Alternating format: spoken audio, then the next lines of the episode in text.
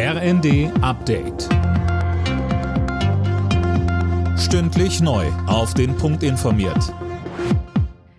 Ich bin Nanju Kuhlmann. Guten Tag.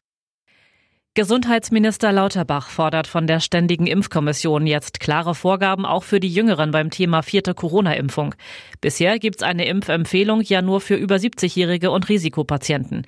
Der Epidemiologe Timo Ulrichs spricht sich bei Welt TV grundsätzlich für eine vierte Impfung für alle aus, sagt aber auch, wir müssen nicht davon ausgehen, dass wir das jetzt Saison für Saison wiederholen müssen. In der Tat wird es so kommen, dass die Grundimmunität immer weiter steigt in der Bevölkerung, dass dann weitere zu erwartende Wellen immer kleiner werden und dass man dann möglicherweise nur noch für die älteren oder andere Risikogruppen so eine Impfempfehlung haben würde. Aber da sind wir leider noch nicht. Deswegen sollte man jetzt wirklich sich um die eigene Impfauffrischung kümmern und das möglichst bald.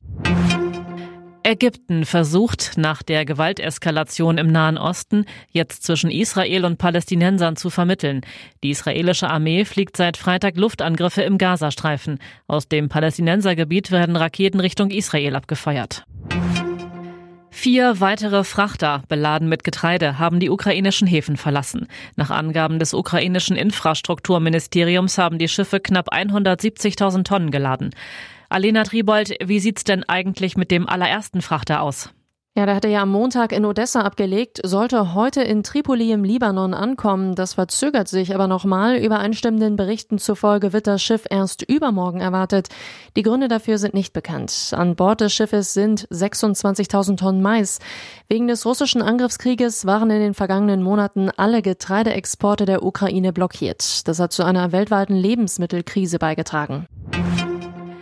Über 30 Jahre nach der Wiedervereinigung verdienen Beschäftigte im Osten Deutschlands immer noch teilweise 40 Prozent weniger als ihre Kollegen in Westdeutschland. Das berichtet das Redaktionsnetzwerk Deutschland. Am höchsten sind die Unterschiede in der Bekleidungsindustrie. Alle Nachrichten auf rnd.de